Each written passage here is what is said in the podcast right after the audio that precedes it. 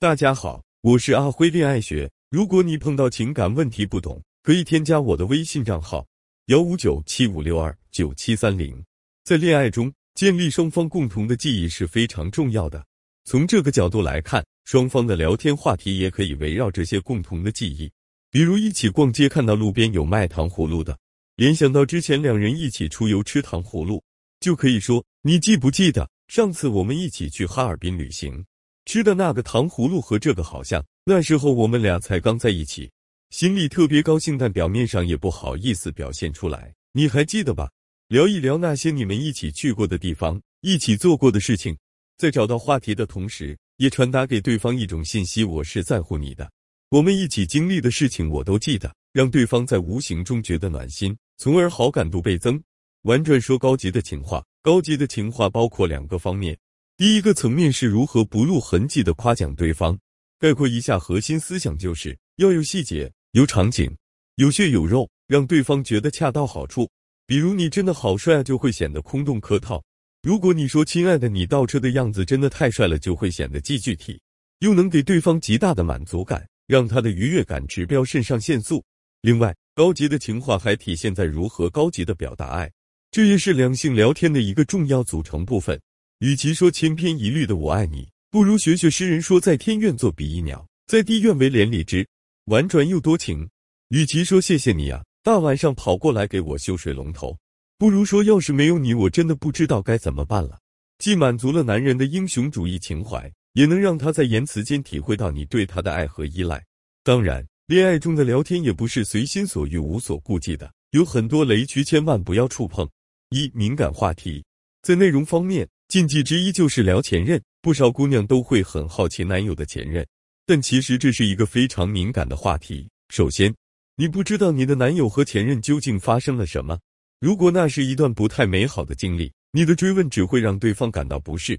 其次，不管是聊自己的前任，还是追问对方的前任，都会让双方在潜意识中出现一种对比的心态：我和他的前女友比谁更好一点？他有没有我的前男友对我好？等等。因此，前任的话题只会徒增烦恼和尴尬。其次，也不要聊对方的缺点，比如你的男朋友身高一般，你就不要找身高的话题来聊。他对自己的口头表达能力不够自信，你就不要一直围绕这个话题来给他各种建议意见。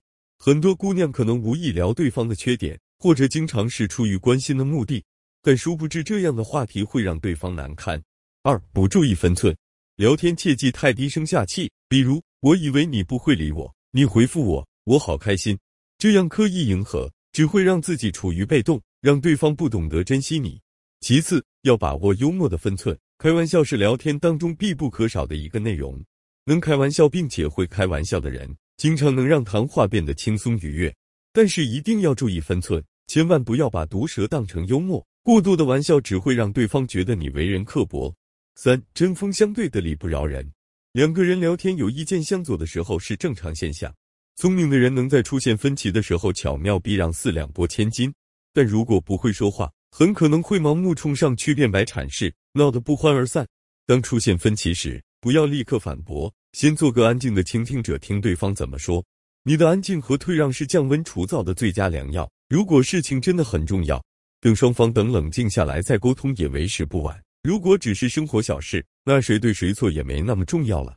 四心不在焉，聊天是两个人增进感情的最佳渠道，聊的内容很重要。聊天的态度也十分关键，轻松随意并不代表心不在焉，专注认真才是正确的聊天态度。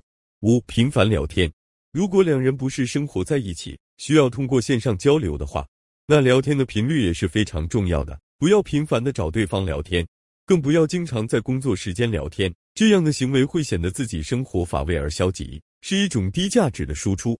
大多数的爱情都是从聊天开始的。想要找到一个心仪的恋人，并和他长长久久的走下去，会聊天是至关重要的一步。赶快把上文提到的聊天法宝和禁忌学起来吧，相信你一定能通过聊天让他更爱你。